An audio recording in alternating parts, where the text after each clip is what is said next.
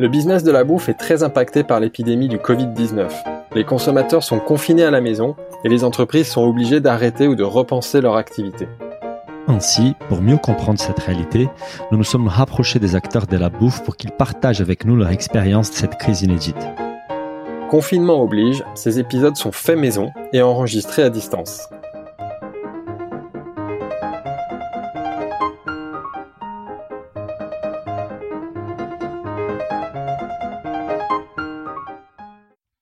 Bonjour à tous, je suis comme d'habitude avec mon associé Daniel qui est passionné par le Japon comme, euh, comme notre invité. Il a même vécu plusieurs mois à Tokyo en 2008. Ohio gozaimasu Daniel. Ohio gozaimasu Philibert. Oui, c'était il y a longtemps dans ma vie d'avant quand je travaillais chez Sony. J'ai gardé très beaux souvenirs du Japon. J'aime beaucoup ces pays. J'aimerais beaucoup en parler avec notre invité aujourd'hui. Justement, je pense que tu vas bien t'entendre avec lui parce que lui connaît très bien le Japon. Il a déjà implanté plus de 30 boutiques là-bas. Notre invité aujourd'hui est un célèbre boulanger français connu dans le monde entier. Il a ouvert sa première boulangerie à Paris en 1996 et sa maison représente aujourd'hui un réseau international de près de 300 boulangeries en franchise et en propre situées dans plus de 30 pays partout dans le monde.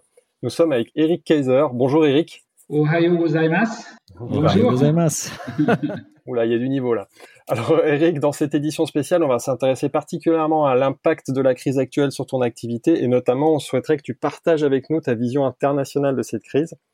Alors première question qui est devenue une question rituelle dans ce podcast, c'est quand est-ce que tu as pris conscience de la crise Sachant qu'on imagine que forcément tes, tes boulangeries en Asie ont été impactées plus tôt et que tu as peut-être pris conscience de la crise un peu plus tôt que la moyenne des Européens? Oui, puisque ça faisait euh, deux mois quand on a démarré, nous, mi-mars, euh, qu'on avait des problèmes à, Hong Kong, puis ça a commencé à se, dessiner dans toute l'Asie en vrai, donc euh, depuis les problèmes en Chine. Donc c'est vrai que très tôt, on a, dû se restructurer euh, dans les pays asiatiques, en tout cas dans une partie des pays asiatiques. Et c'est vrai que, ben, on voyait hein, les problématiques qu'on a connues en France, c'est-à-dire que ben, les gens venaient moins dans les magasins, venaient plus s'asseoir pour prendre un café, ils faisaient leurs courses et repartaient très vite. Et on a vécu ça un tout petit peu en avance. Donc j'étais un peu plus près, on va dire. C'était quoi ta première boutique euh, qui a, fermé en fait? C'était à Hong Kong? C'était à Hong Kong, oui. D'accord.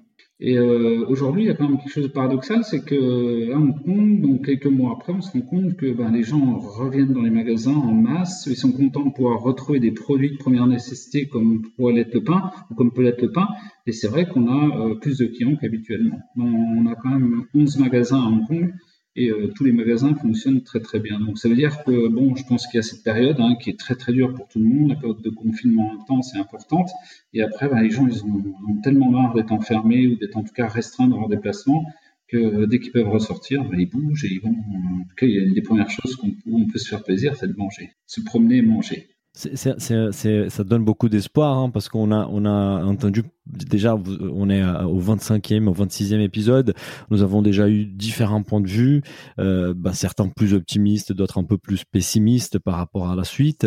Mais, les retours que tu, as de Hong Kong, il est plutôt optimiste. Ça veut dire que l'activité après les confinements, elle est au, niveau similaire à celui avant les confinements. C'est ça ce que tu constates?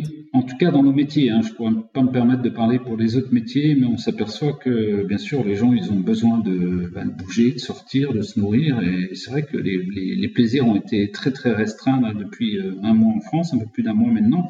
Donc je pense que ben, dès que les gens vont pouvoir ressortir un petit peu, se faire plaisir, ça va faire du bien. Et puis oui, aller acheter un petit croissant, se promener dans la rue, c'est agréable, on va dire.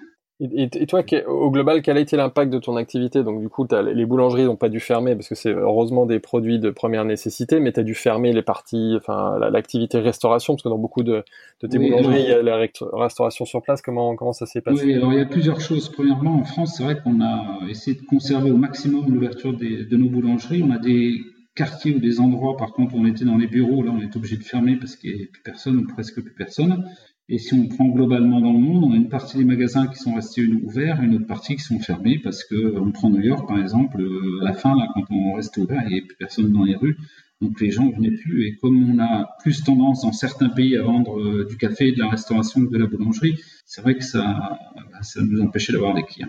Et euh, donc, si on pourrait, juste parce que je pense que c'est la richesse aussi, Eric, de ton point de vue, c'est cette vision internationale, en fait, parce que tu es présent dans 30 pays avec tes boulangeries. Euh, si tu pourrais nous, nous donner un petit topo vite fait pour qu'on comprenne un peu la situation. Donc, en Asie a été peut-être la première impactée, mais déjà, on commence à voir des boutiques qui ouvrent à nouveau, donc une sortie du confinement.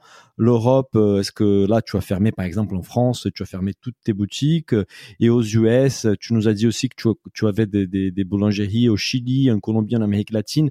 Quelle est la, situation dans ces pays-là? Si tu pourrais nous donner une petite vision de ton activité euh, au niveau global, on est, très curieux de, mieux comprendre ça.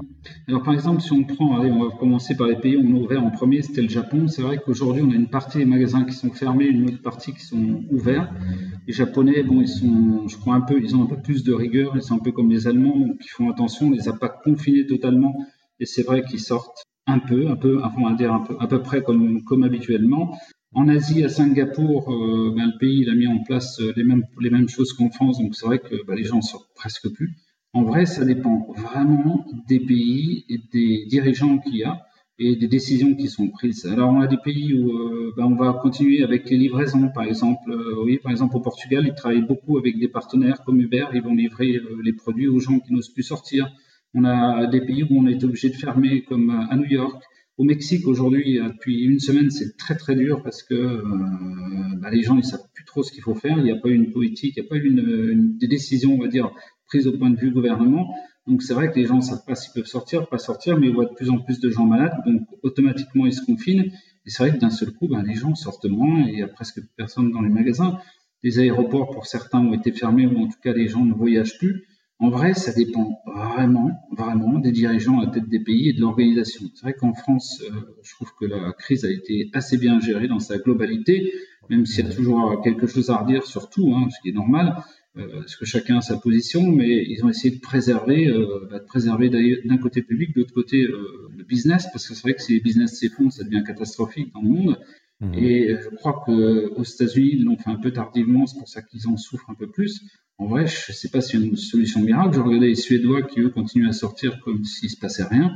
Euh, je ne sais pas s'il y a plus de gens qui sont impactés ou pas, on le verra à la fin de la crise. Je crois que c'est compliqué. Je ne sais pas s'il y a une solution, mais il y a peut-être des solutions. En tout cas, nous, on le vit différemment, différemment en fonction des pays. Et, comment tu fais pour justement t'organiser toi pour piloter euh, avec une crise aussi complexe euh, dans différents pays, pour gérer en plus de chaque pays, tu le disais, des mesures qui sont différentes. Comment tu t'organises toi avec tes équipes hmm? En vrai, j'ai l'impression d'être un apprenti d'un nouveau. Euh, c'est vrai que la vie est un long, long apprentissage et malheureusement, on est toujours obligé d'apprendre ou de réapprendre quelque chose. Et euh, là, c'est quand même une situation que j'ai jamais connue. On a connu des crises dans des pays, euh, par exemple le tremblement de terre à Tokyo. Moi, j'étais sur place quand il y a eu ce gros tremblement de terre. Et c'est vrai que d'un seul coup, bah, tout s'est fermé et puis tout s'est rouvert tout doucement. Mais là, on parlait d'un pays, dans que là, on reparle de, bah, de, la plupart des pays du monde. Donc, c'est vrai que c'est compliqué. Et c'est vrai qu'en fonction des, des, lois, des décisions politiques qui sont, euh, qui sont mises en place, on est obligé de s'adapter et en fonction aussi de la culture des pays parce que bah, il y a des pays qui sont plus peureux, il y a des gens qui sortent pas, il y en a d'autres qui font pas attention et qui vont sortir et c'est vrai que euh, les gens, les pays réagissent différemment et c'est un peu la complexité. Hein. Aujourd'hui, notre point, euh, en tout cas dans, depuis une semaine, c'est sur l'Afrique. C'est vrai qu'on s'aperçoit qu'en Afrique, euh, bah, les gens commencent à créer des angoisses, à sortir moins. Il y a des pays qui sont fermés. Aujourd'hui, on est, on est focalisé sur l'Afrique. C'est vrai qu'on tu es présent dans quel pays en Afrique On est au Sénégal, Côte d'Ivoire, Congo-Kinshasa, le Niger.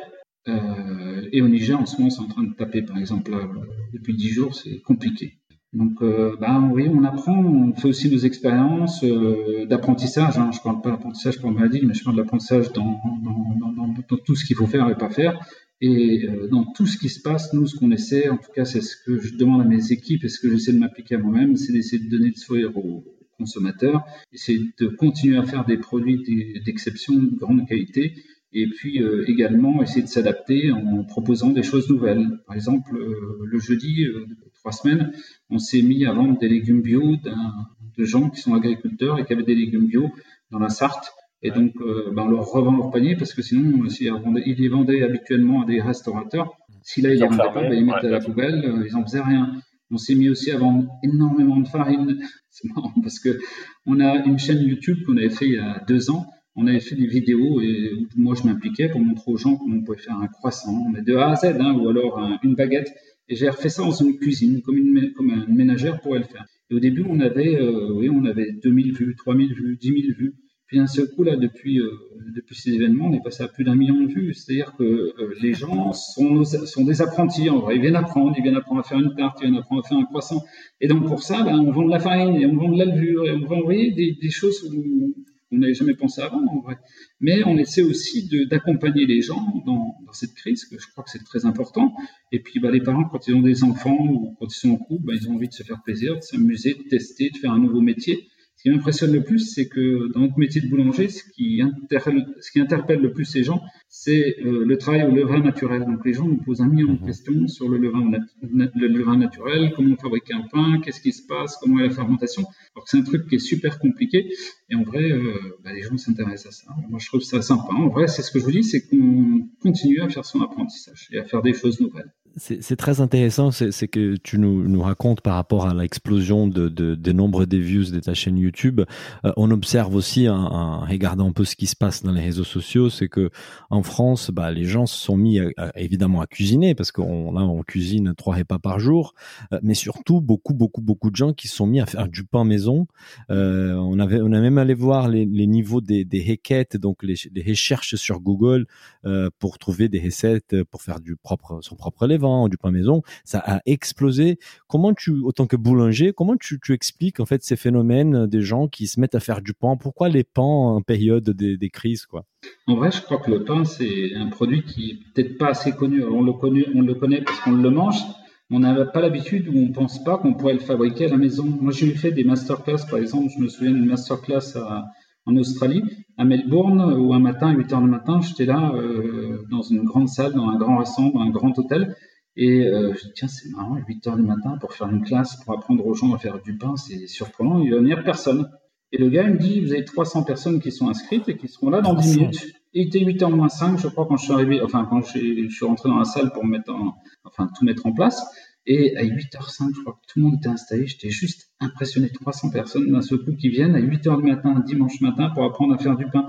En vrai, je crois que, euh, et ça me faisait penser à ça, que peut-être il faudrait qu'on fasse plus de classes euh, pour le grand public, pour qu'il apprenne, parce qu'il a envie de faire, il a envie de réaliser. Regardez, on aime bien faire un poulet, on aime bien essayer de faire une tarte, et pourquoi pas faire du pain On a l'impression que c'est, c'est vrai que c'est simple et c'est compliqué le pain. On dit qu'un boulanger c'est un alchimiste, c'est quelqu'un qui va travailler la matière, c'est quelqu'un qui va travailler la fermentation, c'est quelqu'un qui va travailler aussi avec la température, avec l'humidité, avec tout ce qu'il y a dans l'air. Euh, il faut quand même qu'il y ait un guide à un moment donné. Vous voyez, c'est comme quand vous décidez de faire de la mécanique, vous pouvez être très bon, mais si vous n'avez pas un tuteur à un moment donné, qui vous donne un petit coup de main pour montrer comment bien tenir le tournevis, là, vous savez pas toujours. je crois que là, c'est la même chose en vrai. Les gens, je trouve que les pains ont un côté compliqué. Moi, j'adore cuisiner avec ma chérie. On a déjà essayé à faire du pain, pas pendant ce confinement, il y a quelques années. Et à un moment donné, on, tournait en rond parce qu'on faisait du pain qui était, bah, on pouvait le manger, hein. C'était pas dégueulasse. mais c'était pas non plus aussi bon que celui qu'on achetait à la boulangerie, en fait. Tu faisais le pain brésilien, toi, avec le maïs? ouais, on n'a pas essayé ça. On a resté très français dans la Non, honnêtement, moi, j'arrive, et c'est vrai, hein, je l'ai fait dans Larousse du pain, je l'ai fait dans notre chaîne YouTube à travailler avec. D'ailleurs, quand on a fait de la rose du pain, on avait mis une dame à côté de moi qui faisait les recettes, et honnêtement, elle faisait aussi bien que moi, ou moi je fais aussi bien qu'elle. Ça veut dire que quelqu'un qui est bien guidé, avec une cuisine de, de ménagère, hein, c'est pas péjoratif, hein, mais ça veut dire avec un sément, un petit batteur, plus un petit four, un machin, et eh ben on arrive à sortir quelque chose d'incroyable. Mais, comme toujours, il faut être guidé. Euh, c'est sûr que euh, nous, pour apprendre à marcher, ben, on nous a montré comment ça fonctionnait. Puis ensuite, pour apprendre à courir, ben, pour faire le pain, il faut quelqu'un qui tienne la main, au moins quelques leçons qu'après tu comprennes. Et tu as des gens qui deviennent des experts, qui deviennent extraordinairement bons, parce qu'il y en a qui me, que je suis, par exemple, euh, qui travaillent le pain à base de levain naturel sans cesse et ils, font ils ont des résultats extraordinaires. C'est vrai que ça, ça, donne envie parce que souvent on se dit que pour faire du pain il faut un four spécial et on imagine le four de boulanger et on croit pas qu'avec un four ménager on arrive à faire un bon pain mais là avec ce que tu dis et c'est vrai que je regardais pour préparer notre notre échange euh, une vidéo sur ta chaîne YouTube et ça, ça, ça donne vraiment envie d'essayer j'ai l'impression que le pain avec un four ménager il peut être bien fait. Non, on n'a pas triché, on a fait en, direct hein, sur la chaîne YouTube, donc on ne peut pas se tromper. D'ailleurs, l'autre jour, j'ai fait un essai. D'habitude, je cuis le pain sur, euh, sur des, des, carreaux de, de, de, carrelage. Je peux mettre de l'huile dessus et puis je vais les préchauffer, puis après je mets le pain dessus. Et l'autre jour, j'ai essayé sur une plaque en métal, hein, j'ai préchauffé. J'ai mis de l'huile sur la plaque, puis après j'ai mis le pain euh, dessus pour euh, donc quand il était poussé, hein, je l'ai cuit là-dedans et on avait un super résultat, une jolie croûte et tout. En vrai, il faut, faut dompter le, four, il faut dompter la, matière euh, et les matériaux et on fait quelque chose de très très et très très bon surtout. Et on se régale parce qu'on l'a fait avec les mains, vous voyez, avec ses mains. Les vieux boulangers disaient que quand on faisait le pain et qu'on le faisait à la main, en vrai, on envoyait de l'énergie à l'intérieur et que ça se ressentait quand les gens mangeaient le pain. Et le pain est meilleur, ouais, voilà. On dit que le pain est meilleur. En tout cas, euh, bon, vous voyez, on a l'impression en tout cas d'avoir mis son amour et son énergie. C'est comme une dame qui fait la cuisine ou un homme qui fait la cuisine chez lui. Euh, bah, il va mettre tout son amour et normalement le plat devrait être très bon. Je crois que c'est la, même chose pour le pain. On doit avoir en effet une grande satisfaction en effet à manger le pain qu'on a préparé soi-même. Et d'ailleurs, je voyais qu'en début d'année, tu as lancé avec euh, Skill New euh, une école de boulangerie en ligne pour justement préparer les gens au CAP boulangerie. J'imagine qu'avec le confinement, les gens ont un peu plus de temps. Est-ce que tu as vu euh, Alors, le truc, des inscriptions? Ouais. Non, non, les inscriptions fonctionnent bien, mais il faut quand même avoir des tuteurs en face et qui puissent suivre les, les élèves parce que si on les lâche tout seul, c'est ce que je vous disais tout à l'heure, ça va être compliqué. Donc je pense qu'il faut aussi que, oui, les professeurs vont pouvoir les suivre à travers, euh, à travers l'ITV, euh, bah, ils puissent se faire. Et pour ça, euh, je pense qu'il faut quand même attendre que le déconfinement s'opère. Mais donc, ça fonctionne bien. L'école en ligne, là, pendant la, la, crise. Non, fonctionne, mais, il, faut, il faudrait beaucoup plus de tuteurs. En vrai, il faut les former. Oui toujours pareil, hein, c'est que je pense que bah, il faut suivre les élèves. Hein. Et, Eric, j'ai reviens un peu sur la, sur euh, la, un peu sur la partie business en fait ton activité. Tu parlais euh, qu'au Portugal, par exemple, la livraison elle marche très bien. Est-ce qu'en France, qu'est-ce que qu'est-ce que tu as mis en place en fait euh, Tu as fermé les boutiques, c'est sont ouvertes globalement, globalement, on a laissé ouvert la plupart de nos magasins. Il y a que la partie donc restauration place assise qu'on a fermée, bien sûr. Mais mhm. on est en train de réapprendre aussi notre métier. Oui, bon, les gens, par exemple, ils venaient avant, ils s'installaient ou ils se mettaient au bar, ils prenaient un café. Donc maintenant, on leur apprend à prendre le café et à partir. On leur mhm. apprend, par exemple, au départ, on a confiné un peu notre offre, on l'a fait petite. Puis d'un seul coup, on s'est mis à refaire des. Alors, on faisait que des petits gâteaux, des machins. D'un seul coup, on s'est mis à refaire des grands gâteaux, à refaire du chocolat, etc. Et on s'est aperçu que c'est ce que voulaient les gens. En vrai, je crois que les gens sont habitués, en même temps que nous, à avoir une offre un peu plus importante, parce qu'au départ, on était un peu perdus. Et on travaille aussi avec euh, Stuart, vous voyez, notre site internet, plus Stuart pour les livraisons. Donc en vrai, les gens qui peuvent pas se dépasser, on leur propose de livrer. Les gens qui viennent au magasin, on leur offre de plus en plus de possibilités, de plus en plus de choix. Et je crois que euh, bah, c'est ça qui est important. Par exemple, là, il y a le 1er mai, on est en train de regarder pour faire les, petits muguets avec une partie en chocolat et une partie avec des vrais brins de muguet à l'intérieur, vous voyez, pour essayer de donner un peu de joie dans les foyers. Bien sûr. je crois que ça, c'est important. Là, tu parlais de la livraison, la livraison à vélo avec Stuart. Ça, c'est quelque chose que tu avais mis en place déjà avant la crise ou c'est quelque chose que tu as mis en place, en place pour la crise? Non, on l'a mis juste avant, mais là, on est en train de se développer vraiment avec, euh, avec cette crise. Hein, parce qu'il y a des gens qui veulent pas ou qui peuvent pas bouger de chez eux. Moi, j'ai un couple d'amis, par exemple, dont le, mari euh, est très fragile et donc euh, son épouse ne peut pas sortir. Et c'est vrai que dès qu'on peut les livrer, ben, c'est simple. Oui, c'est qu'on a vu aussi cette crise, on va dire un peu le, si on peut dire côté positif, mais elle a quand même forcé à certains bah, à certaines entreprises à s'adapter et à accélérer un peu leur transformation digitale. Beaucoup de projets qu'on entendait qui étaient un peu mis des côtés, euh, voilà, parce que c'était pas vraiment la priorité, ils ont tout de suite devenu la priorité. Et la livraison, euh, les sites, l'e-commerce, ce sont des choses qui ont, pour ceux qui n'avaient pas encore développé ces, canaux de distribution, ils ont tout de suite pris de l'importance. Je crois que c'est vrai que quand une nouvelle technologie arrive, euh, elle peut toujours faire un peu, peur. Moi qui voyage beaucoup aux États-Unis ou en Asie, c'est vrai qu'il y a toujours quelque chose de nouveau et les gens se sont habitués à ça. Et en Europe, on est peut-être un peu, plus sur nos gardes, on va dire. Je sais pas si c'est bien ou c'est mal, hein, mais j'ai pas d'avis là-dessus. Mais euh, donc là, on est obligé, bien sûr, de, de travailler différemment. Peut-être que euh, pour le futur, ça sera un bien. Peut-être que la livraison à vélo, ça va devenir un peu plus dans les mœurs et que ça va rester après la crise pour certaines personnes. Faire livrer son pain ou ses gâteaux, euh, hmm. c'est peut-être une bonne chose pense que c'est, moi, je pense que c'est bien. En tout cas, il faut tout. Hein. C'est aussi important que les gens viennent dans le magasin. Voyez, ils peuvent aussi euh, échanger quelques paroles avec, euh, ben, avec le, responsable de magasin ou la vendeuse. Je crois que c'est bien aussi de conserver le contact. Ce qui fait peur un peu quand même dans ce qui se passe, c'est que je vois les gens sont, qui sont trop confinés. Je crois qu'ils finissent par tourner en rond. Vous voyez, alors, euh, ben, on peut finir par par, euh, bah, par être dépressif en vrai. c'est aussi important de sortir un peu. Et là, et, j'ai vu quelque chose de paradoxal, c'est que j'ai des amis par exemple qui ont, on a quand même le droit de sortir un peu, de se promener, de promener son chien, de promener quelqu'un ou de se sortir soi-même. Il y a des gens qui osent même plus sortir. Et je crois que ça, honnêtement, à part pour ceux qui sont vraiment en danger, danger, je pense que c'est pas bien. Je pense qu'il faut bouger un peu, il faut se forcer à aller dans son magasin. Maintenant, on commence à trouver des masques un peu partout. Je crois que les choses sont en train de s'améliorer et je pense qu'il faut pousser quand même les gens à sortir. Si on, si on parle un peu de l'après-crise, comment tu vois les choses déjà? Est-ce que tu tires déjà des leçons de cette crise? Qu'est-ce que ça peut changer pour toi, pour ton activité? Euh, euh, Déjà, le, il y a le, à partir du 11 mai, là, on va voir un peu comment ça fonctionne parce que je pense pas que les choses vont se remettre euh, à leur place dès le démarrage. Il va falloir peut-être des mois ou, ou un ou deux ans avant que tout refonctionne comme avant, si ça doit fonctionner comme avant.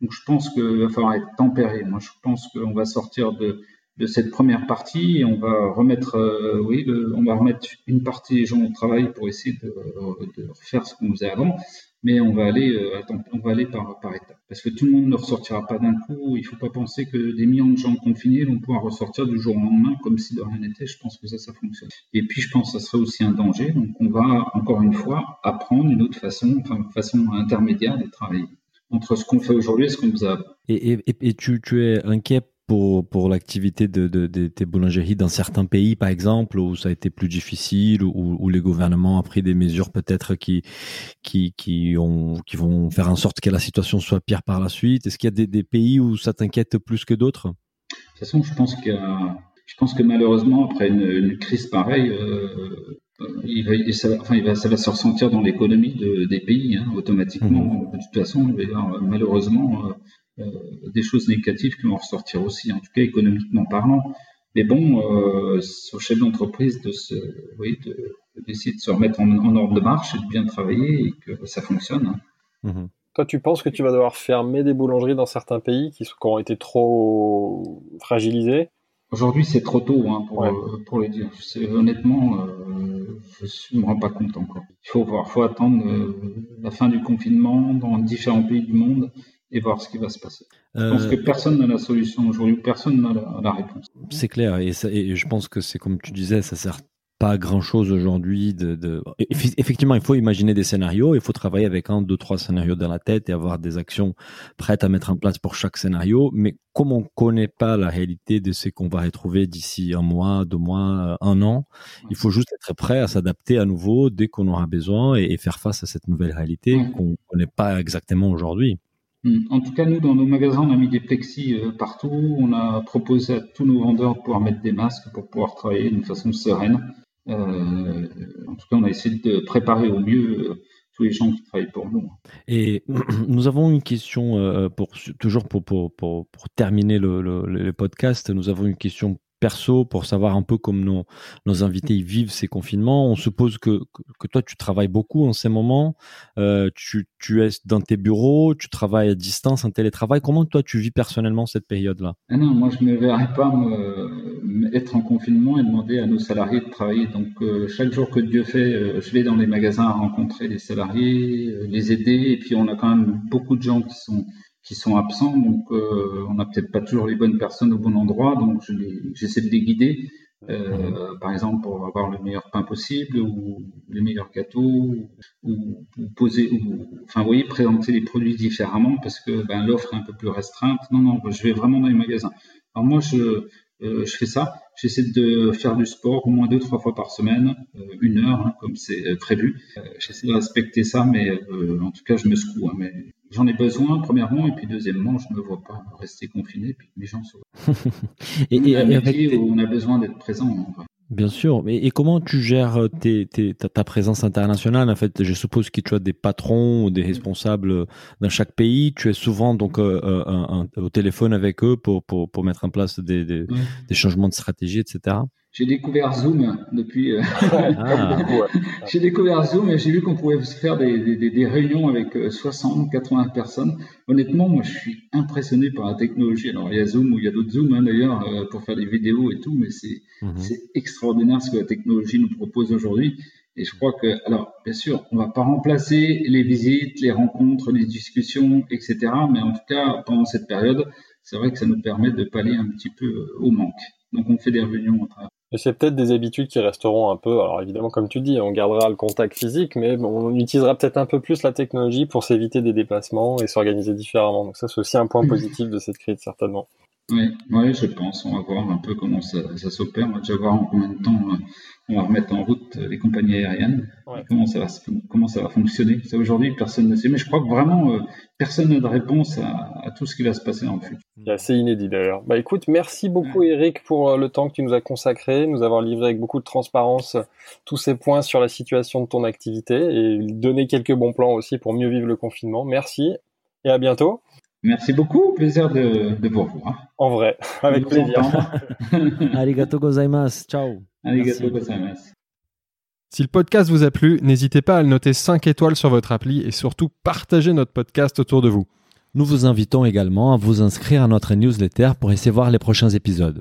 Pour cela, rendez-vous sur le site businessofbooth.com. À, très, bientôt.